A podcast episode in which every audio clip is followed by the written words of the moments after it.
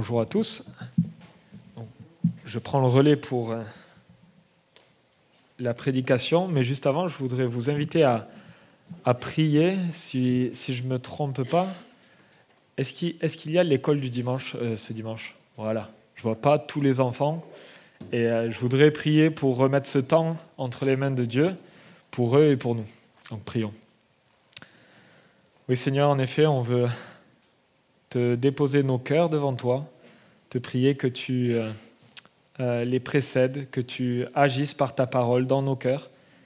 Et on te fait cette même prière pour les enfants, Seigneur, que tu puisses euh, disposer d'un cœur qui accepte ta parole et qui la met en pratique, Seigneur. On veut vraiment te les porter et te prier de les bénir dès leur, dès leur enfance. Amen.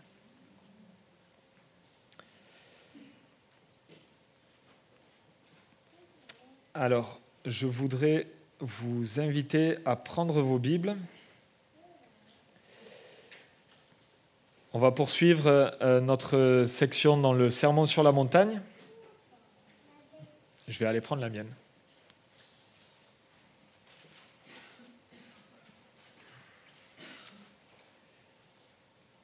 Je ne sais pas si euh, vous êtes présent pour la première fois ou si vous êtes là régulièrement. Mais je vous invite euh, à prendre ce passage dans Matthieu 7 et nous allons donc euh, continuer avec joie euh, notre parcours sur le discours de Jésus qu'on appelle le sermon sur la montagne. Pour ceux qui étaient là ou qui ont écouté le message la semaine passée, nous avons vu que nous pouvons avoir souvent une mauvaise vision de nous-mêmes en étant rapide pour juger et en étant lent pour s'examiner. Et ce matin, à la suite de ce qui a été prêché la semaine passée, nous allons voir combien nous sommes défaillants face aux exigences de ce sermon et combien nous avons besoin de demander l'aide de Dieu pour observer son enseignement. Lisons donc ensemble dans l'évangile de Matthieu, chapitre 7, et nous lirons les versets 7 à 12. Juste avant, si vous avez dans vos mains euh, les Bibles qu'on propose à l'entrée, le texte de la prédication se trouve à la page 621. Et si, comme moi, vous avez oublié votre Bible, je vous invite à aller en prendre une parce que ça vous aidera à suivre la prédication. Je lis donc. Demandez et l'on vous donnera. Cherchez et vous trouverez. Frappez et l'on vous ouvrira. En effet, toute personne qui demande reçoit. Celui qui cherche trouve, et l'on ouvre à celui qui frappe. Qui parmi vous donnera une pierre à son fils s'il lui demande du pain? Ou s'il demande un poisson, lui donnera-t-il un serpent? Si donc, mauvais comme vous l'êtes, vous savez donner de bonnes choses à vos enfants, votre Père céleste donnera d'autant plus volontiers de bonnes choses à ceux qui les lui demandent. Tout ce que vous voudriez que les hommes fassent pour vous, vous aussi, faites-le de même pour eux, car c'est ce qu'enseignent la loi et les prophètes. Jusqu'ici la parole de Dieu. J'aimerais vous proposer de découper ce texte en trois parties. Premièrement, on verra des versets 7 à 8 les besoins du citoyen du royaume. Ensuite, nous verrons que Dieu, le Père, est la ressource pour les citoyens du royaume. Et ensuite, le dernier verset, le 12, les fruits qui sont issus d'une vie conforme aux exigences du royaume.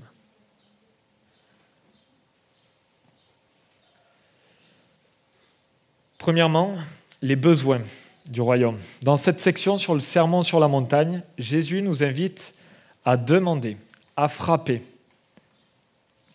chercher. Mais demander quoi?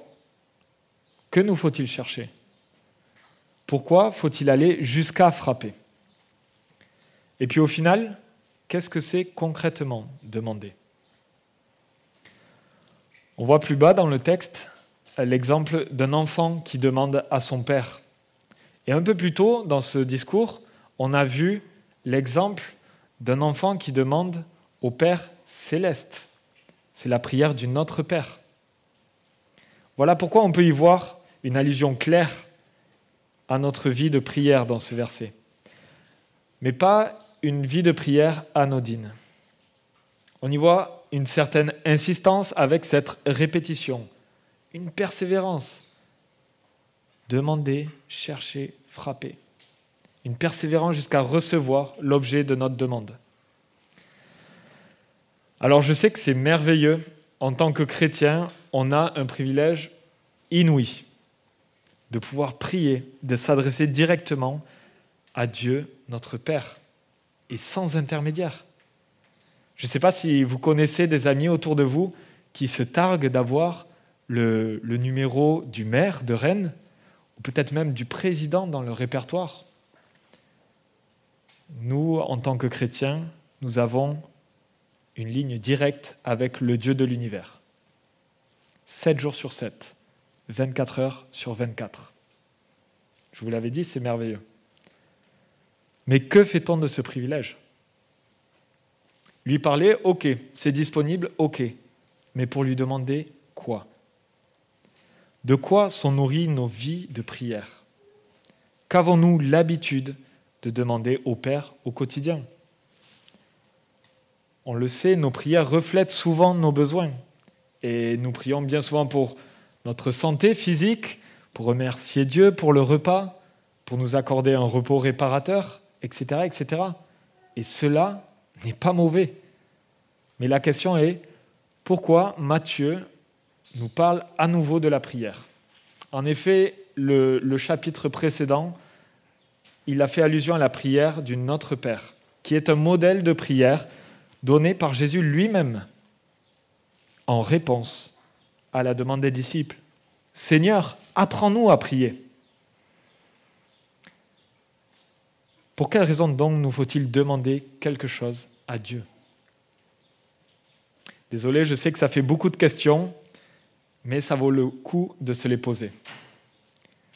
C'est vrai que quand on considère le sermon sur la montagne dans son intégralité, on remarque que ce passage fait suite à de nombreuses sections portant sur les explications de Jésus sur ce qu'est réellement la loi, sur ce qu'elle enseigne vraiment. Si l'on considère simplement le verset 17 du chapitre 5, où Jésus nous dit Ne croyez-vous pas que je sois venu pour abolir la loi ou les prophètes? Je suis venu non pour abolir, mais pour accomplir.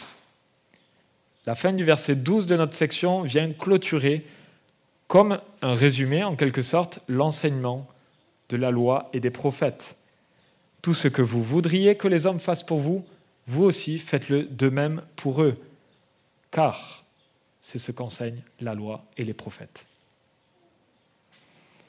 On a donc ces deux versets qui vont encadrer à l'intérieur du sermon ce qu'enseignent la loi et les prophètes, ce que Jésus vient finalement expliquer concernant la loi et les prophètes. Et c'est important de le noter pour comprendre pourquoi est-ce que nous devons demander, chercher et. En fait, on l'a dit euh, tout au long de, ces prédications, quand on considère les exigences, morales que Jésus dévoile, ne pas se mettre en colère, ne pas convoiter, ne pas jurer, etc., etc., on voit qu'il rehausse au final ce qu'on comprenait de l'enseignement de la loi et des prophètes, qui était ne pas tuer, ne pas commettre l'adultère, etc., etc. On se retrouve, je me retrouve un peu confus parce que je suis tout bonnement incapable de respecter tout cela. Je suis mis face à mon incapacité d'obéir parfaitement, face à ma nature, qui est plus souvent portée à faire le mal que le bien. Peut-être c'est votre cas aussi. On pourrait lire un simple résumé de ces exigences en relisant le verset 48 du chapitre 5. Soyez donc parfaits, comme votre Père céleste est parfait. Voilà. Les attentes sont élevées, et quand je regarde à mon cœur, à ma vie, je constate humblement combien je suis loin, mais très loin, de valider ces exigences. Et c'est pourquoi Jésus nous demande donc d'exprimer nos besoins en tant que citoyens du royaume pour vivre d'une manière cohérente avec ce que nous demande le roi, Jésus-Christ. Et si nous examinons honnêtement ce que nous avons vu ensemble dans ce sermon sur la montagne, on constate que ben, ce sont des bonnes choses. Ne pas mentir, ne pas convoiter, ne pas se mettre en colère, être authentique. Si tout le monde respectait cela, je suis sûr que vous êtes d'accord avec moi pour dire que le monde irait mieux. Si on pouvait déjà commencer à respecter cela dans l'Église, mais vous êtes d'accord aussi avec moi pour dire que c'est une tâche compliquée. Voilà pourquoi on a cet enseignement de rechercher, de demander. Et nous allons voir par la suite que notre Père donne de bonnes choses.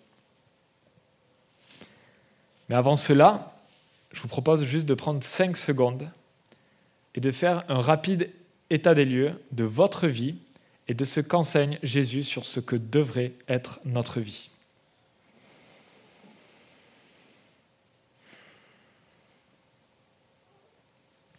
C'est long, 5 secondes. Hein. en un quart de seconde, je pense que euh, on a tous euh, compris qu'on était hors course. Et en constatant cela, on comprend mieux la nécessité que l'on a, la nécessité absolue que nous avons de demander. C'est pour ça qu'il n'enseigne pas simplement de demander, mais de poursuivre cette demande. En cherchant, en frappant, il y a une progression nette qui démontre et qui exprime que ce besoin est réel, qu'il est nécessaire. C'est pas si vous demandez, c'est demander. C'est un peu comme si un enfant demande de l'aide à sa mère ou son père pour s'habiller et mettre ses chaussures. Dans un premier temps, il, va appeler Maman, tu peux m'aider à mettre mes chaussures Maman, puis peut-être qu'il va la, chercher parce qu'il a besoin de mettre ses chaussures. Et puis euh, peut-être qu'il va aller même jusqu'à frapper à toutes les portes parce qu'il a réellement besoin de cela. La question qu'on peut se poser à nous ici, c'est sommes-nous persévérants dans nos prières? Exprimons-nous réellement un besoin nécessaire? Jugez par vous-même. Imaginez que vous êtes patron d'une petite société et là vous recevez deux coups de fil de deux étudiants qui soumettent leur candidature. Mais l'un d'eux vous demande l'adresse de la société. Et la semaine qui suit, il vient vous voir, vous rencontrer et vous donne son CV en main propre. Qui des deux semble avoir le plus besoin de ce job? Je dis cela et je remarque combien je suis aussi défaillant dans ma vie de prière. Quand je dis que ça fait des mois que je prie pour tel aspect de ma vie où je dois progresser, comme l'humilité, la pureté, etc., etc., en réalité, c'est bien souvent que j'ai prié pour cela il y a tant de mois, mais depuis, silence radio. Peut-être c'est votre cas aussi. La prière, c'est un défi. Et son importance n'est pas à négliger. Il s'agit de notre relation avec notre Père qui donne ce dont nous avons besoin. Alors encourageons-nous à prier et à prier pour de bonnes choses. En tant que citoyens du royaume, ce dont nous avons expressément besoin et quotidiennement pour répondre à ces exigences, c'est l'Esprit de Dieu. Paul, dans Romains 8, va dans ce sens. Il n'y a que par l'Esprit de Dieu que nous pouvons lui être agréables. Et je cite, En effet, la nature humaine tend à la révolte contre Dieu, parce qu'elle ne se soumet pas à la loi de Dieu et qu'elle n'en est même pas capable. Or, à ceux qui sont animés par leur nature propre, or ceux qui sont animés par leur nature propre ne peuvent pas plaire à Dieu. Quant à vous, vous n'êtes pas animés par votre nature propre, mais par l'Esprit, si du moins l'Esprit du Dieu habite en vous. Si quelqu'un n'a pas l'Esprit de Christ, il ne lui appartient pas. Nous voyons que c'est par son Esprit que nous devons nous laisser conduire pour vivre une vie qui correspond à ce que Jésus proclame. C'est en vivant en fait une vie par l'Esprit qui transforme nos cœurs, nos pensées et nos attitudes que nous pouvons aux exigences du royaume. Et nous en avons vraiment besoin, vraiment chaque jour. Alors soyons prompts à demander, ne nous privons pas de cette promesse. Comme on le voit dans ce passage, il nous faut persévérer et croire que notre persévérance sera récompensée. Alors cherchons pour trouver, frappons pour qu'on nous ouvre. Une fois qu'on a compris notre besoin, une fois qu'on a saisi que ce n'est pas un besoin optionnel, il faut nous chercher, mais qui peut répondre à ce besoin? Et comment? Et nous voyons que c'est Dieu le Père qui est la ressource pour les citoyens du royaume. Le texte parallèle dans Luc 11, 13 nous apprend que le Père donne le Saint-Esprit à ceux qui le lui demandent. On voit donc que c'est uniquement notre Père céleste qui peut répondre à ses besoins spécifiques et qui y répond avec son esprit. Il nous faut connaître à qui et comment demander. Je me souviens, quand j'étais à l'école, euh, peut-être au collège, j'avais une professeure de français et je lui ai posé la question, mais comment je peux faire pour connaître et mémoriser l'orthographe de tous les mots? J'en suis incapable, je ne vais pas y arriver. Et elle m'a répondu, en effet, c'est difficile de connaître l'orthographe de tous les mots du vocabulaire français. Et si certains dans la salle sont en train de lutter pour apprendre le français, bon courage, vous voyez de quoi je parle. Même pour ceux qui sont allés à l'école euh, française depuis leur enfance, c'est parfois compliqué. Par contre, cette euh, prof a terminé sa phrase en disant Mais Luc, tu peux facilement savoir que la réponse se trouve dans un dictionnaire. Et au lieu d'apprendre tous les mots, tu peux simplement apprendre à te servir d'un dictionnaire. Gros ouf de soulagement. J'ai gagné du temps précieux et j'ai appris quelque chose. Et si on connaît les bonnes ressources et comment elles fonctionnent, alors on finira par trouver ce que l'on cherche. Et pour nous, c'est presque pareil avec Dieu. La ressource, c'est Dieu. Il souhaite répondre à nos besoins. Alors demandons ce que nous avons besoin. Et le texte dit que nous recevrons. C'est ce qui est rassurant dans ce passage. C'est l'assurance qu'il nous donne de répondre à notre demande. Au verset 8, il le dit, en effet, toute personne qui reçoit, toute personne qui demande reçoit. On pourrait même dire l'inverse, toute personne qui a reçu a demandé. Mais alors, est-ce que Dieu serait une sorte de génie? Est-ce que la prière, ça serait le moment où on frotte la lampe magique et on l'actionne à chaque fois qu'on plie les genoux? Je crois que clairement, on peut répondre non. La fin du verset 11 nous dit qu'il donne de bonnes choses à ses enfants parce que c'est un bon père. Et on sait tous qu'entre les enfants et les parents, on remarque assez rapidement qu'on n'a pas les mêmes critères pour définir ce que sont les bonnes choses. Et je suis certain que vous soyez enfant ou parent, vous avez tous des exemples qui fourmillent en tête. Peut-être qu'à 16 ans, vous ou votre enfant, vous avez demandé à avoir un scooter. Et vos parents qui, en regardant le taux de mortalité des deux roues euh, lors d'un accident, se sont peut-être dit euh, Mauvaise idée, mon fils. Ou alors, comme je l'ai trop souvent entendu, on verra plus tard. Mais là, on ne parle pas de choses matérielles. Dieu n'est pas un pseudo-Père Noël à qui on dresse une liste de cadeaux en disant Promis, j'ai été sage. Non. Nous avons vu qu'il y a de la place pour les choses matérielles, et nous le faisons ici. Nous prions régulièrement pour un nouveau local où nous rassembler en église ici à Rennes. Nous prions à juste titre pour l'obtention d'un diplôme, d'un travail, car nous, car nous pensons que c'est juste et nous croyons fermement qu'il nous accordera de bonnes choses en son temps. Mais dans le contexte, ce dont parle le sermon, c'est l'enseignement et la loi des c'est l'enseignement de la loi pardon, et des prophètes les exigences morales liées à notre statut de citoyen du royaume. Donc, les bonnes choses dont il est question seront forcément liées au fait d'accomplir l'enseignement de Jésus. On peut par exemple demander, Seigneur, accorde-moi l'amour nécessaire avec ce voisin pour ne pas corrompre notre relation. Accorde-moi, s'il te plaît, la douceur et la bienveillance pour alerter ce frère ou cette sœur dans cette situation. Accorde-moi cela parce que j'en ai besoin réellement et que je sais que tu veux me l'accorder. Et si on a cette certitude que Dieu donne, on n'a pas par contre euh, d'informations concernant le délai. Et euh, je sais que ça nous gêne parfois. Ça nous amène parfois à croire qu'il ne répond pas ou qu'il n'entend pas.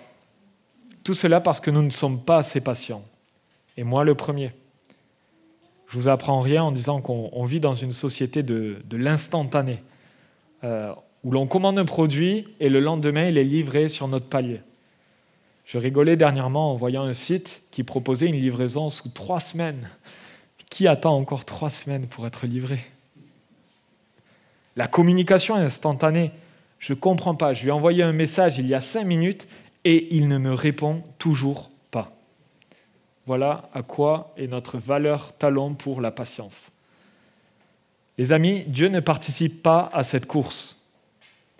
Il peut tout autant donner immédiatement comme donner dans dix ans ou plus. Il donne en son temps. Il n'est ni en avance ni en retard. Dieu est éternel, il est hors du temps. Voilà pourquoi il faut persévérer comme l'enfant de tout à l'heure.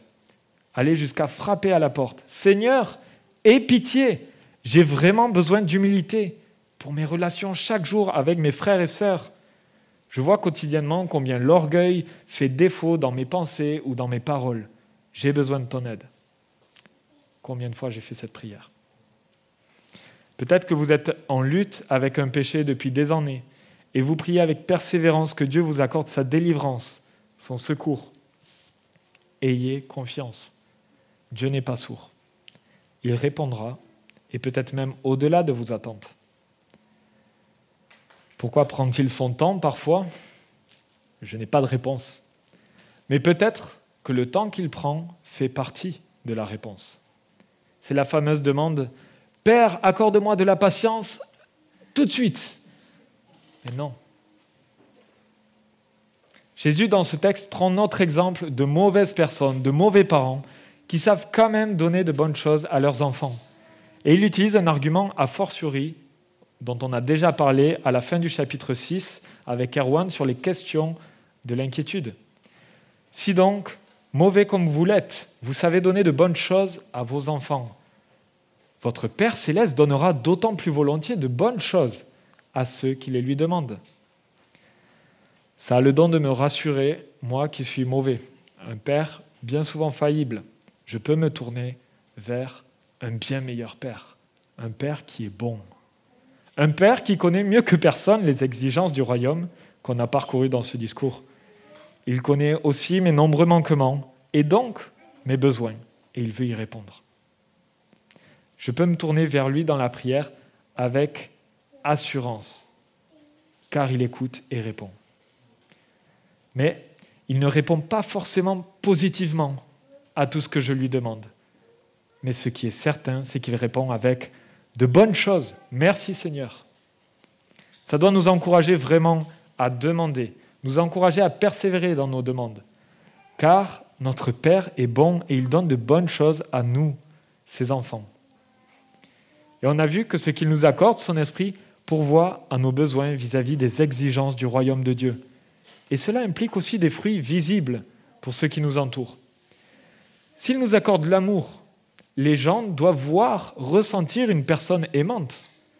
C'est le but d'un don qu'il soit utilisé, qu'il serve, qu'il porte du fruit.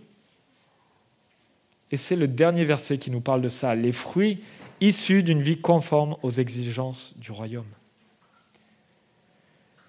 En effet, Jésus nous demande de faire le bien autour de nous, précisément le bien que l'on aimerait que l'on nous fasse. Et rien d'étonnant qu'en tant que disciples de Jésus, nous devons l'imiter. Il n'y a qu'à lire quelques pages d'un évangile au hasard pour s'apercevoir qu'il saisissait chaque occasion pour guérir, pour consoler, pour rassurer. Ce verset fait écho à une autre phrase de Jésus bien connue. Tu aimeras ton prochain comme toi-même. Une invitation claire à manifester de la bonté envers nos prochains, en précisant car c'est ce qu'enseignent la loi et les prophètes.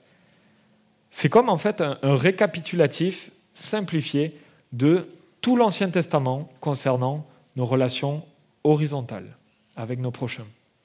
Jésus le répète et le précise dans le chapitre 22 de ce même évangile, quand un docteur de la loi tente de le piéger et lui pose cette question. Maître, quel est le plus grand commandement de la loi? Jésus lui répond, Tu aimeras le Seigneur ton Dieu de tout ton cœur, de toute ton âme et de toute ta pensée. C'est le premier et le plus grand commandement. Et voici le second qui lui est semblable. Tu aimeras ton prochain comme toi-même. Ces deux commandements dépendent, de ces deux commandements dépendent toute la loi et les prophètes. On voit bien mieux ici la verticalité du premier, entièrement centrée sur Dieu, et le second qui est centré sur nos relations horizontales avec nos prochains. Depuis le XVIe siècle, ce verset est aussi appelé la règle d'or, car il vient conclure toutes ces exigences relatives aux relations avec nos contemporains. Et pour nous, cette règle d'or pourrait en fait être un résumé de la justice supérieure à celle des scribes et des pharisiens, de ce que signifie simplement imiter notre Père. Soyez parfaits comme je suis parfait. Du comportement attendu du disciple de Jésus. C'est juste ça. À l'époque de Jésus, et même un peu avant, il y avait une règle semblable enseignée aussi par les différents rabbins, et notamment le rabbin Hillel. Mais c'était sa version négative, passive, qui était enseignée. Cette règle, qui était certainement connue des auditeurs de Jésus au moment où il parle, s'énonce ainsi Ce qui vous est haïssable, ne le faites pas à autrui. C'est la version light euh, de la règle d'or, rapportée à un écrivain chrétien qui l'a baptisée la règle d'argent. Et c'est vrai qu'elle pourrait se traduire ainsi. Vous n'avez pas envie qu'on se moque de vous, ne vous moquez pas d'autrui. Ou bien, vous n'avez pas envie qu'on vous vole vos biens, alors ne prenez pas ce qui ne vous appartient pas. Et franchement, c'est déjà pas mal, non? Si on pouvait tous respecter cela, ça serait chouette. Mais souvenons-nous, Jésus vise à ce que nous soyons parfaits comme Dieu est parfait. Et pour cela, il nous promet le Saint-Esprit à ceux qui le lui demandent on voit que par là, Jésus, il met la barre plus haut que tout ce qui était enseigné à son époque. Après tout, euh, il a fait dans tout son discours. Ça serait étonnant qu'il fasse autrement pour le résumer. Si la règle d'argent semble être accessible, après tout, ne pas faire le mal, c'est ce que tout bon citoyen français recherche, pas uniquement les chrétiens. On peut en revanche constater que comme l'ensemble du sermon sur la montagne, les exigences de la règle d'or sont hors de notre portée. Je le disais tout à l'heure, on est hors course quand on regarde honnêtement. Et pourtant, Jésus nous enseigne à l'appliquer, pour la simple raison que ça nous pousse à rechercher les ressources nécessaires en Dieu lui-même. Ça nous pousse à répondre favorablement aux exigences du royaume en demandant l'aide de Dieu. Mais quand on y pense concrètement, ça va nous coûter. Faire le bien que je voudrais que tu me fasses, waouh, ça va me demander de, servir les autres en fin de compte.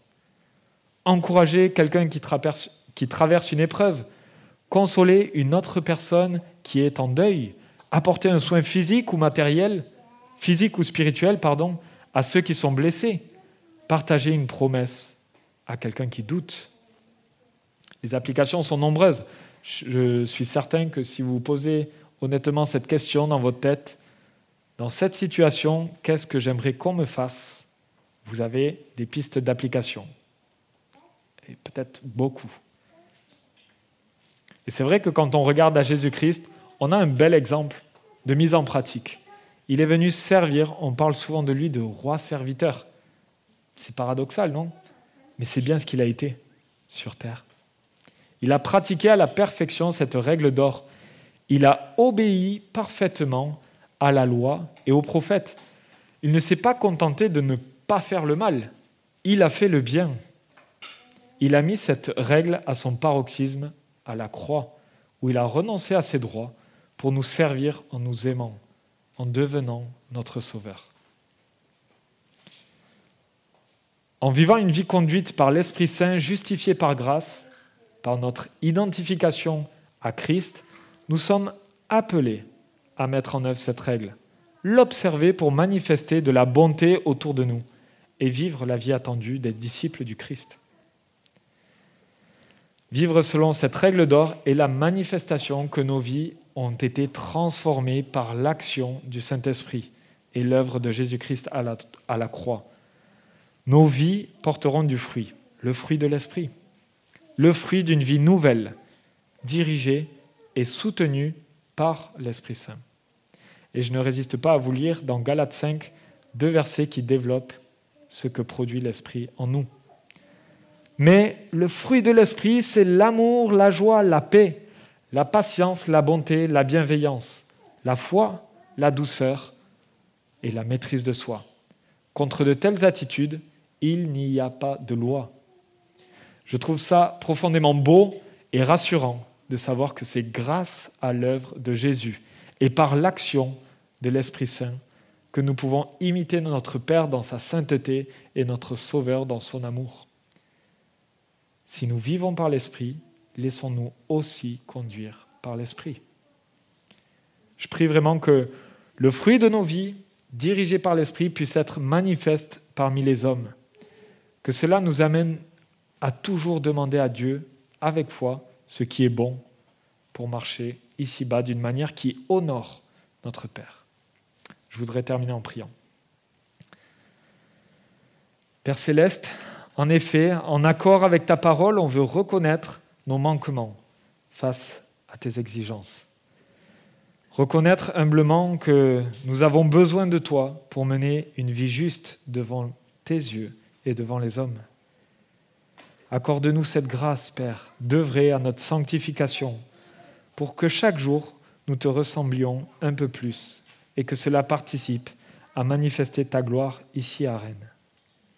Je te prie dans le nom de Jésus-Christ. Amen.